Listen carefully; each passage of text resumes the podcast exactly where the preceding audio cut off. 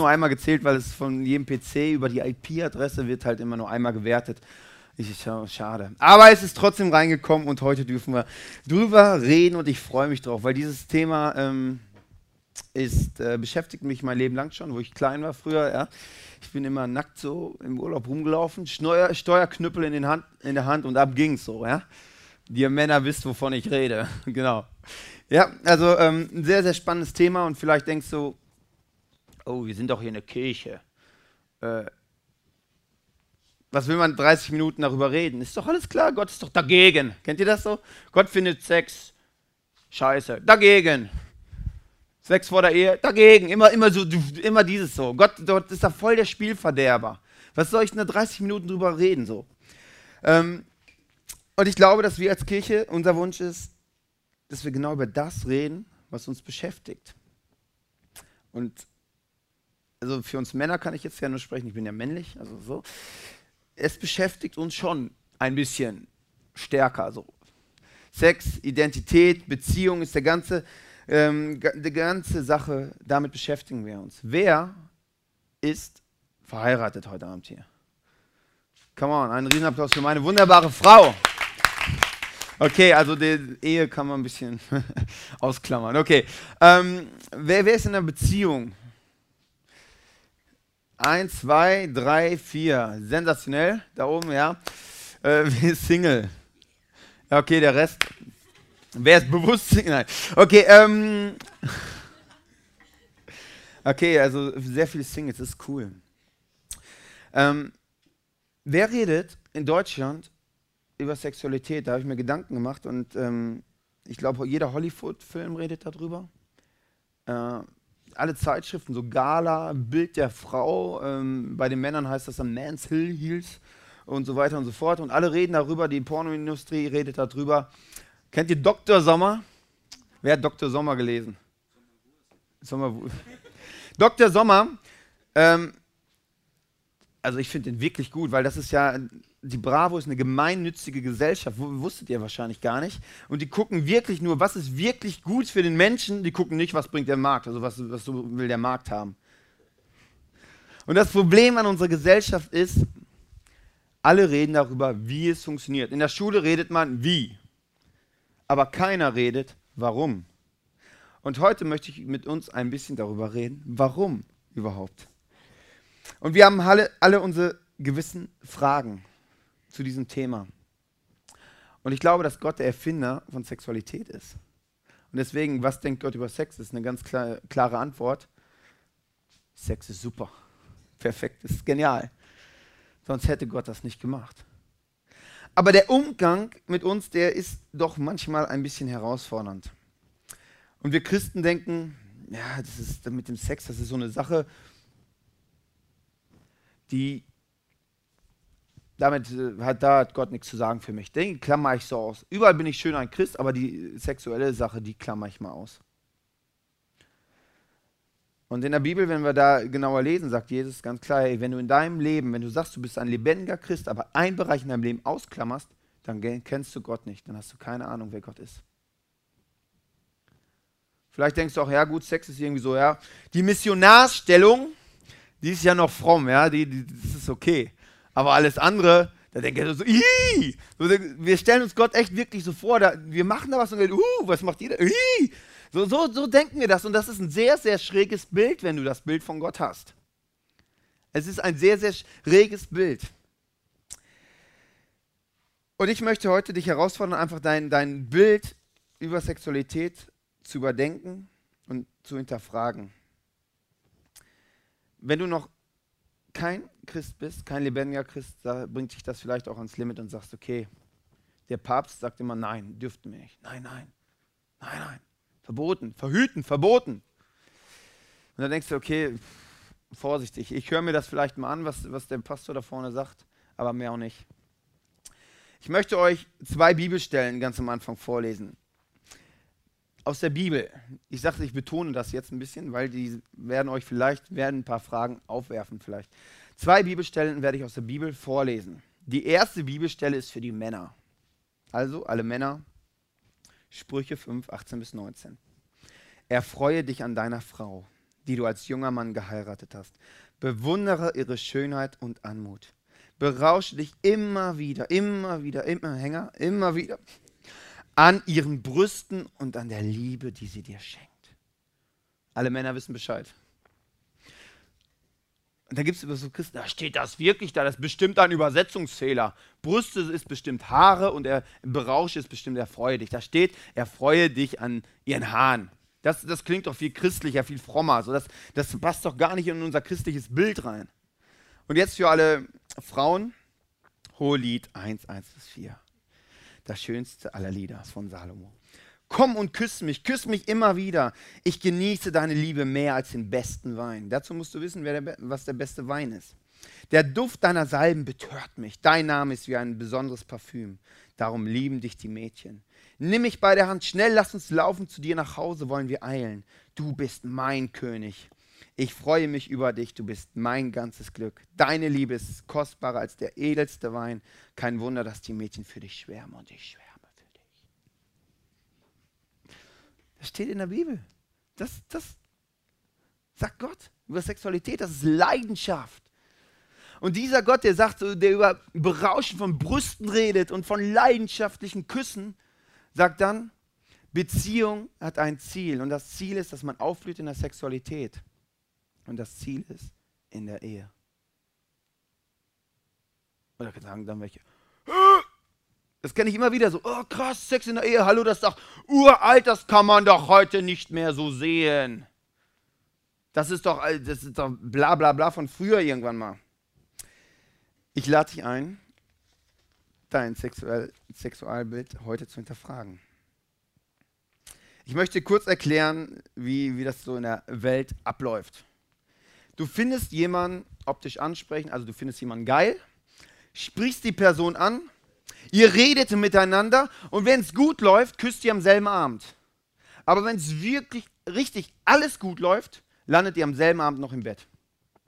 Aber dann ist alles perfekt gelaufen. So läuft es ab. Und das ist ähnlich wie wenn du einen Schoko-Osterhasen geschenkt kriegst, du machst den auf und es ist keine Schokolade drin, sondern irgendwas anderes. Und dann am nächsten Morgen wirst du wach und denkst, oh nee, das ist doch nicht das Richtige, tue ich mal wieder weg. Und so läuft das ab und dein Herz bekommt immer wieder kleine Nadelstiche in dein Herzen. Immer wieder Nadelstiche. Ob du Christ bist oder nicht, unser Herz sieht manchmal mehr wie ein Trümmerfeld aus, wie ein Herz voller Liebe und Leidenschaft. Weil diese ganzen Stiche in unser Herz kommen. Und Gott ist der Meinung, dass sich ein Paar entscheiden soll, ein Leben lang beieinander zu sein. Und dann die Sexualität auszupacken. Dann zu gucken, was da drin steckt. Um Verletzung zu verhindern.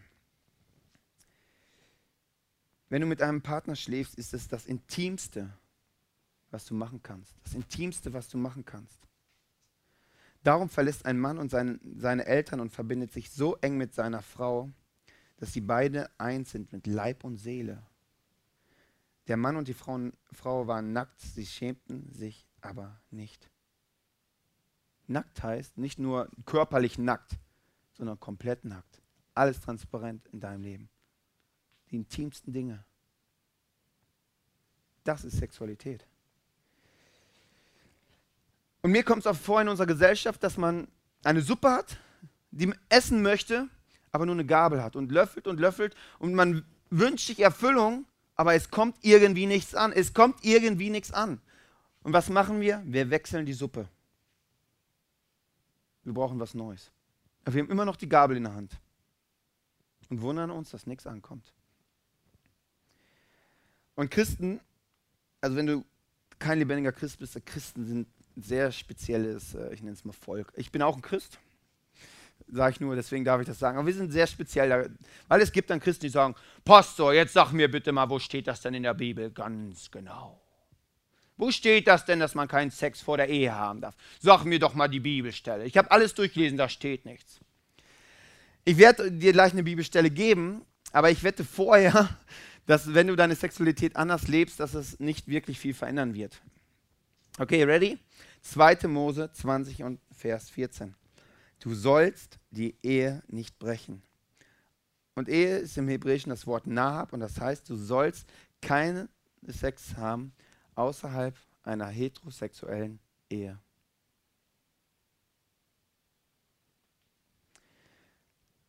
Vielleicht bist du Christ und sagst, na, jetzt, uh, das kann man theologisch jetzt nicht so betrachten. Das sehe ich ganz anders. Weißt du, was du damit sagst? Ich misstraue Gott. Gott, ich glaube nicht, dass du das Beste für mein Leben willst. Und Gott, du hast doch keine Ahnung, was das Beste für mich ist. Mein Plan finde ich sowieso viel besser.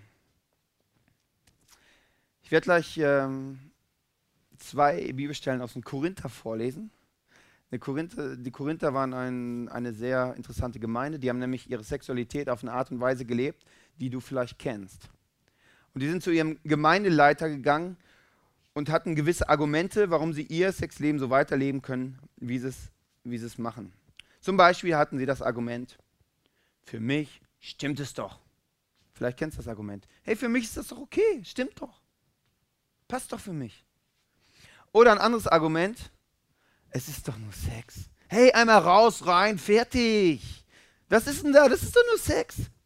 Und dann antwortet Paulus, es ist dir alles erlaubt.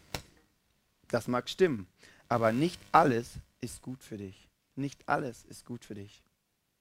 Und wenn du sagst, heute ist alles erlaubt, früher war wirklich alles erlaubt. In Korinth war es so, wenn du eine Ehefrau hattest, bist du nebenbei noch zu den Prostituierten gegangen hast am Wochenende in Saus und Braus gelebt.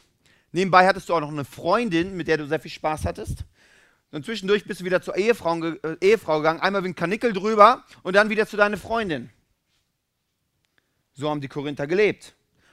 Und genau da sagt Paulus, hey, dir ist alles erlaubt, aber nicht alles ist gut für dich. Und weiter sagt er, mir ist alles erlaubt, aber ich will mich nicht von irgendetwas in meinem Leben beherrschen lassen. Paulus ringt darum und sagt, hey Korinther, fangt doch an, Gott zu vertrauen. Mann, vertraut ihm doch, vertraut ihm doch. Er sitzt nicht da oben und denkt, naja, wie könnte ich die Menschen jetzt mal ärgern? Limitieren, einschränken. Sondern er macht sich Gedanken, wie können die sinnvoll damit umgehen? Wie, was ist das Beste für die Menschen? Wie können sie in ihrem Leben aufblühen? Und Paulus ringt darum, hey, vertraut mir doch. Sex kannst du vergleichen wie mit Feuer. Ein Feuer ist was Wunderschönes. Wirklich was Wunderschönes. Wenn es in einem Ofen ist, wenn es in einem Kamin ist, wenn die Rahmenbedingungen stimmen. Du kannst dich dran wärmen, du kannst mit kochen. Aber nimmst du die Rahmenbedingungen weg von dem Feuer, ist es was sehr Zerstörerisches. Teilweise sogar was Tödliches. Und ich glaube, dass Sexualität völlig neutral ist. Du kannst es gebrauchen, du kannst es missbrauchen.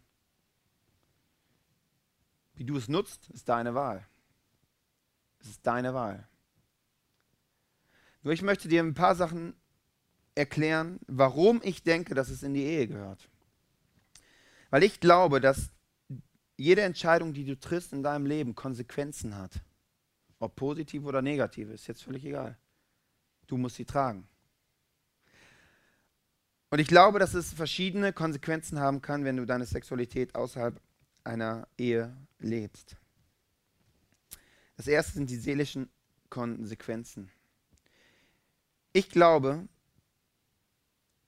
wenn du dein Herz immer und immer wieder neu öffnest und denkst, ja, come on, das ist jetzt der richtige Partner und ihr geht sofort ins Bett und zack, seid sofort bei dem Punkt, wo ihr komplett nackt voneinander steht und dann merkst du ja, ist doch nicht so richtig. Du öffnest dein Herz, wie man es nur öffnen kann. Und danach wird dein Herz so zertreten, wie es nur zertreten werden kann.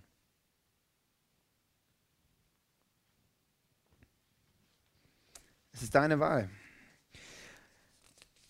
Und es gibt bei, bei Frauen gibt einen interessanten Ansatz oder interessante Gedanken. Naja, ich schlafe lieber mit ihm, bevor er mir wieder weg ist. Bevor er wieder weg ist. Ich befriedige ihn. Hauptsache, ich habe einen Freund, das ist alles gut. Da gibt es ein Problem.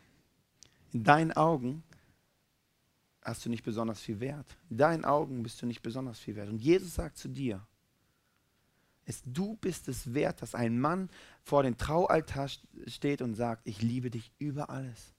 Ich gebe mein Leben für dich. Ich bleibe dir treu bis an mein Lebensende. So viel wert bist du mir. Und für alle Männer, das ist ein Versprechen. Das ist ein Versprechen.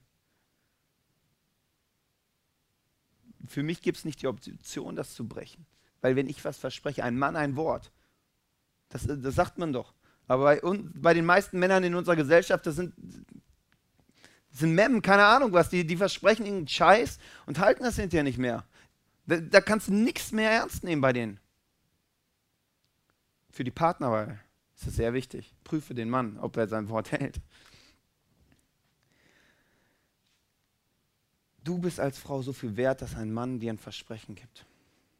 Und das, das ist dein Wert. Und wenn du in deinen Augen nicht besonders viel Wert hast, dann ist es eine Lüge. Du hast diesen Wert.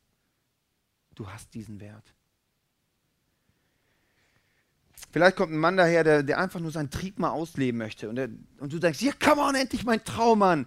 Zack, ihr landet in der Kiste und hinterher wieder der nächste Nadelstich in dein Herz, mitten rein. Und dann kommt Paulus und sagt, hey, vertraut mir doch. Gott meint es gut mit dir. Es ist, es ist sinnvoller, dass ein Mann dir ein Versprechen gibt, bevor ihr die Sexualität auspackt, bevor ihr da all in geht. Das zweite sind die körperlichen Konsequenzen. Und das möchte ich am Rosenbild erklären. Ich glaube, dass jeder den Wunsch hat, wenn dann irgendwann mal der richtige Partner da ist, zu sagen, hier, das ist meine Sexualität, ganz neu, ganz frisch, duftend, die möchte ich dir schenken. Und wenn du wirklich mal richtig verliebt warst, dann weißt du, was es heißt, wenn dein Partner vor dir andere Partner hatte. Vielleicht haben sie nur Händchen gehalten, vielleicht geküsst, vielleicht Petting, vielleicht miteinander geschlafen. Und es scheint so, dass die ganzen Rosenblätter von dieser Rose abperlen. Dann gucken wir in den Medien, was sagen die? Hey, es ist sinnvoll, sich gut vorzubereiten. Fünf One-Night-Stands eine lange Beziehung, ein paar kurze. Man muss sich gut fortbilden, also Pornografie ist eine super, super Fortbildungsmaßnahme. Und dann stehst du da vor deiner Traumfrau und sagst, ja, du Schatz, ich habe dich mit 2000 Frauen im Internet verglichen, aber du bist besser. Ich habe mit zehn anderen Frauen rumgeknutscht, aber mit dir ist es was Besonderes. Und du stehst da und hier ist meine Sexualität. Und wenn du wirklich mal verliebt warst, wirklich der Partner vor dir steht, dann wünschst du dir, dass du der Erste bist. Dass du eine neue Rose in deiner Hand hast. Und nicht so eine verkrüppelte.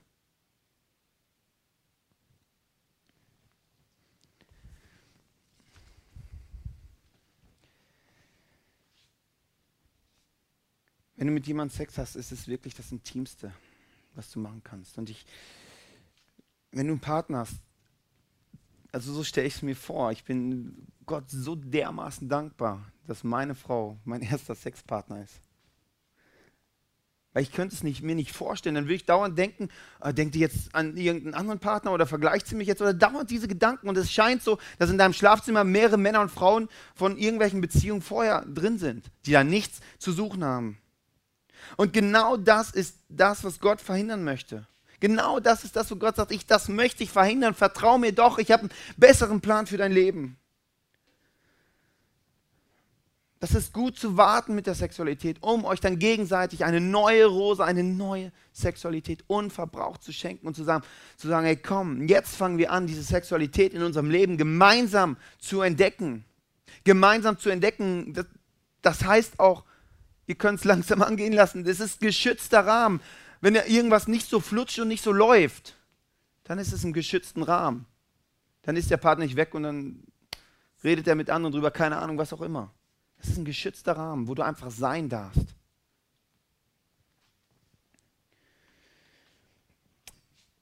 Das nächste sind die geistlichen Konsequenzen.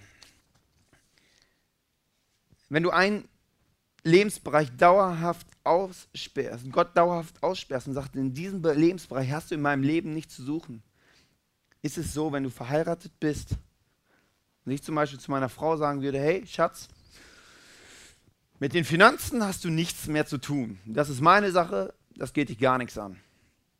Glaub mir, das gibt Konflikte. Das gibt Konflikte. Und genauso ist es da, wenn du einen Gott in einem Lebensbereich aussperrst, ausklammerst. Jesus sagt ja ganz klar, dann kennst du mich nicht. Dann hast du es nicht verstanden. Dann hast du es nicht verstanden. Das nächste sind die ehelichen Konsequenzen. Ich bin überzeugt, dass wenn du etwas vor der Ehe eintrainierst, dass du es mit in die Ehe nimmst. Vielleicht sagst du, oder kennst du das Argument, ich kann nicht warten.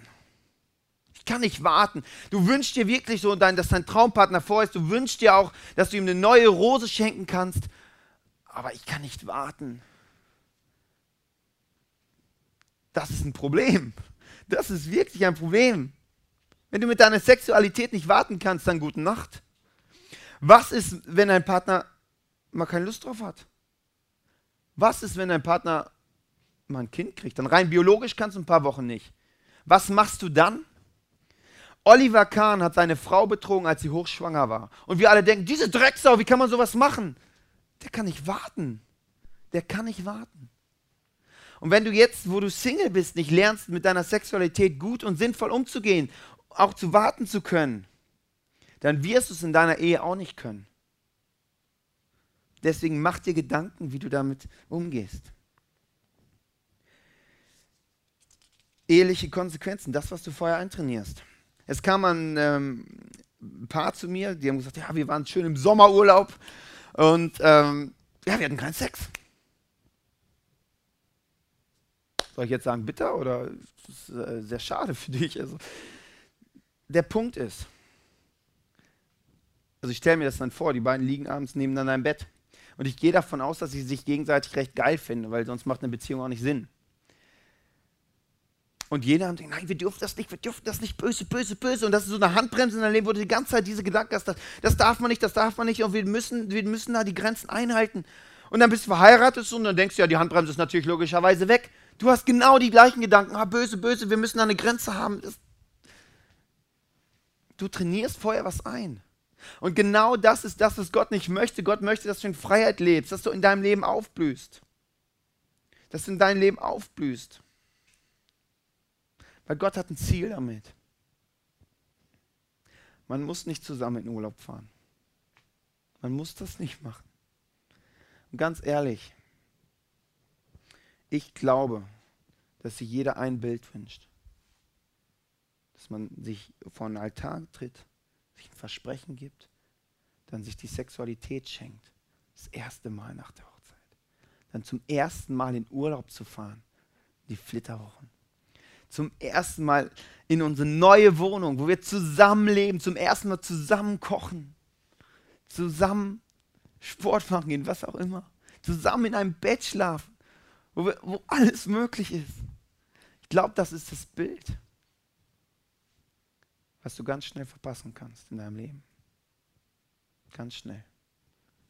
Ich kann nicht warten. Ist doch nur Sex, was auch immer deine Argumente sind.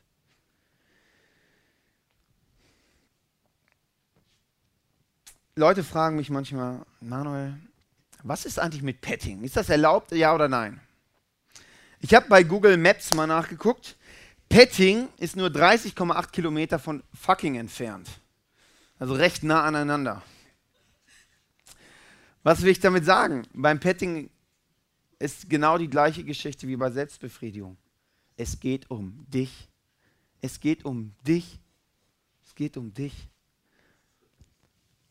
Und in einer Sexualität, die aufblüht, in einer Ehe, geht es darum, oder sollte das Ziel sein, dass dein Partner einen Orgasmus hat. Dass dein Partner einen Orgasmus hat. Das sollte das Ziel sein. Das ist das Bild. Bei den anderen Sachen trainierst du ein Jahr, Hauptsache ich komme dann zu meinem Punkt.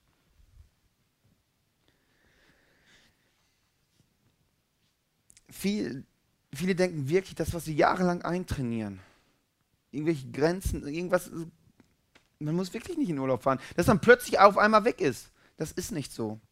Du musst gut überlegen, wenn du wirklich ein Ziel hast, und ich rate dir, das nur zu machen, wenn du ein Ziel hast. Wenn du kein Ziel hast mit deiner Sexualität, mach was du willst. Wenn du ein Ziel hast, dass du aufblühen willst zum Beispiel, dann überleg dir, was du mit deiner Sexualität anfängst, wie du sie auslebst. Besprich es mit deinem Partner. Guckt, wie er das lebt.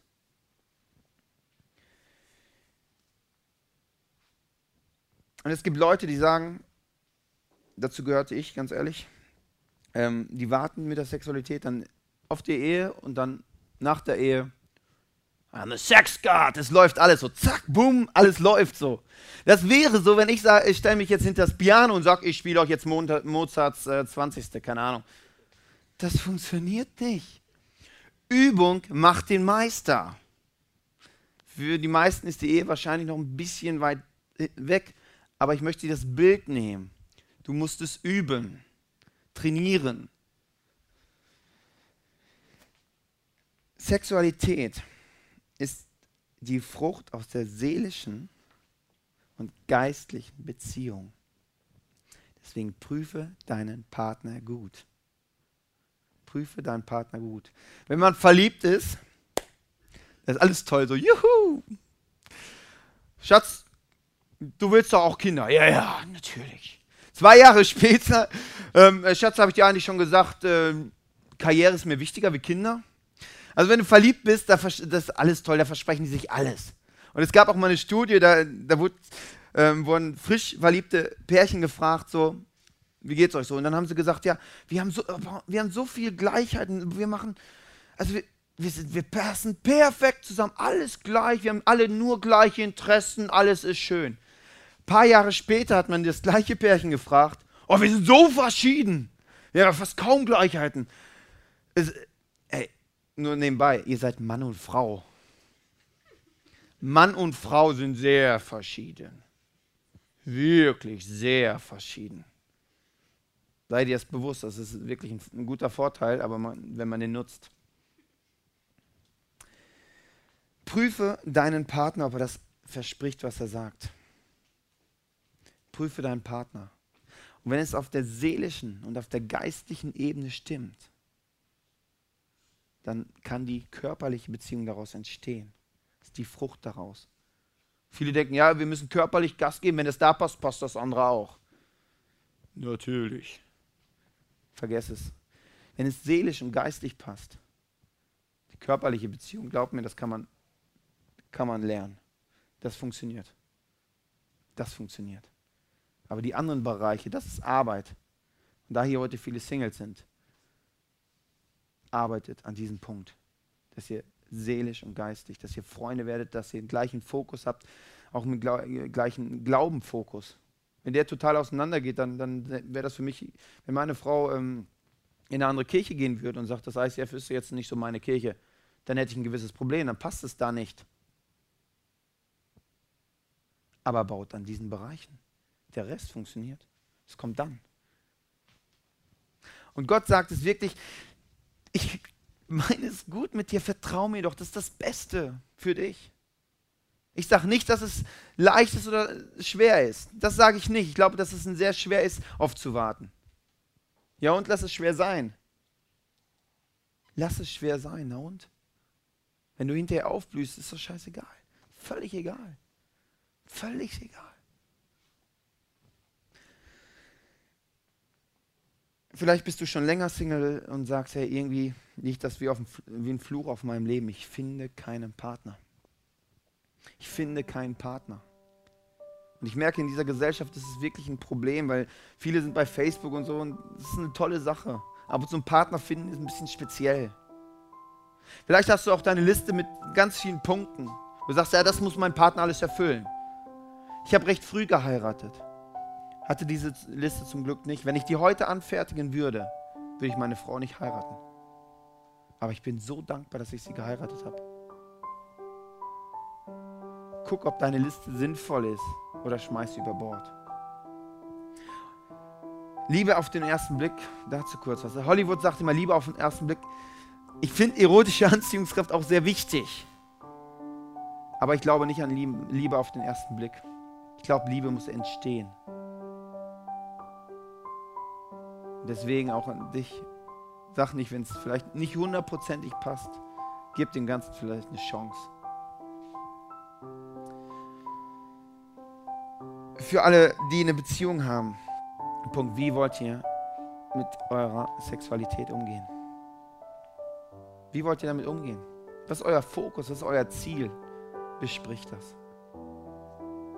Und ich würde euch raten, darüber zu sprechen und dann zu sagen, hey, dieser Bereich schieben wir zur Seite.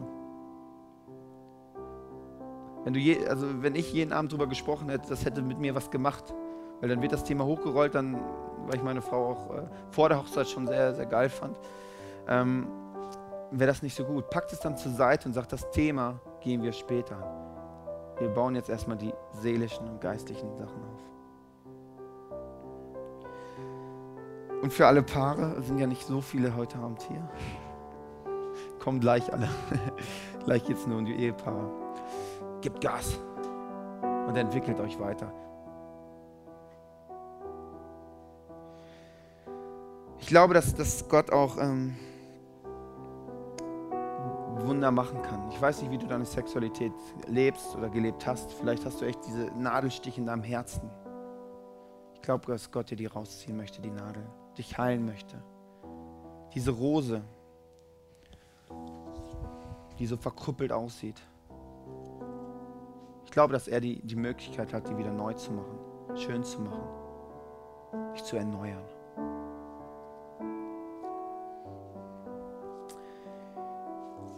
Ich lasse euch jetzt eine kurze Zeit, wo ihr ähm, drüber nachdenken könnt. Wie möchte ich das leben?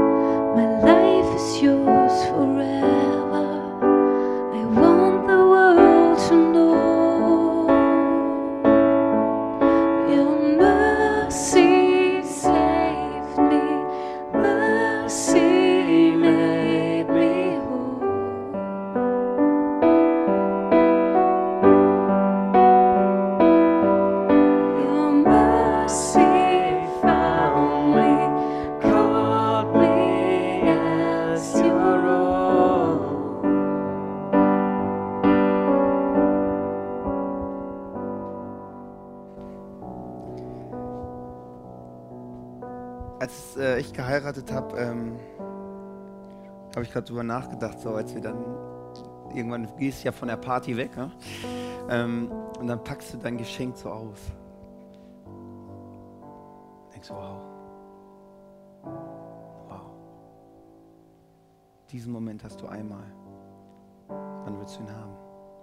Und ich war, also ich war, wow, dachte krass, wirklich.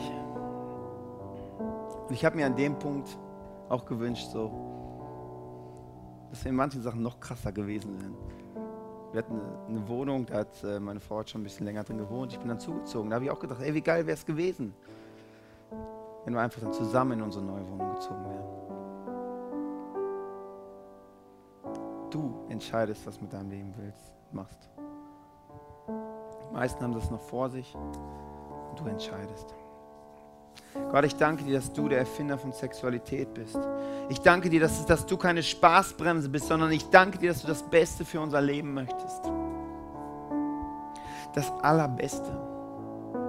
Und Jesus, ich danke dir, dass wir das erleben werden. Und ich bete jetzt besonders für, für die Singles, die einfach sagen, hey, ich wünsche mir einen Partner, aber irgendwie keiner da. Ich bete, dass du Menschen zusammenführst. Dass du Menschen zusammenführst und du, du hast uns, wenn wir uns einen Partner wünschen, dann willst du uns da einen Partner geben. Und ich bete, dass, dass wir Partner bekommen, dass die Partner bekommen, die einen, sich einen wünschen, Jesus. Es ist der Wunder, dass du Türen öffnest, Möglichkeiten gibst, Jesus.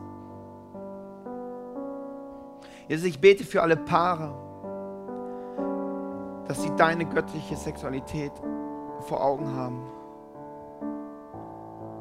und wissen, wofür es sich lohnt.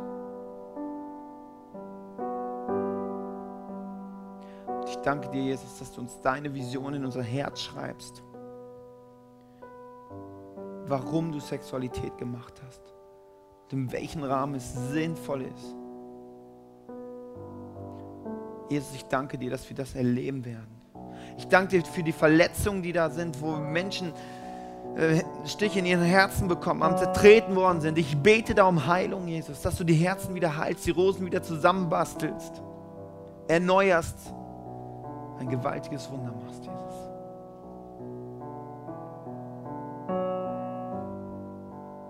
Amen.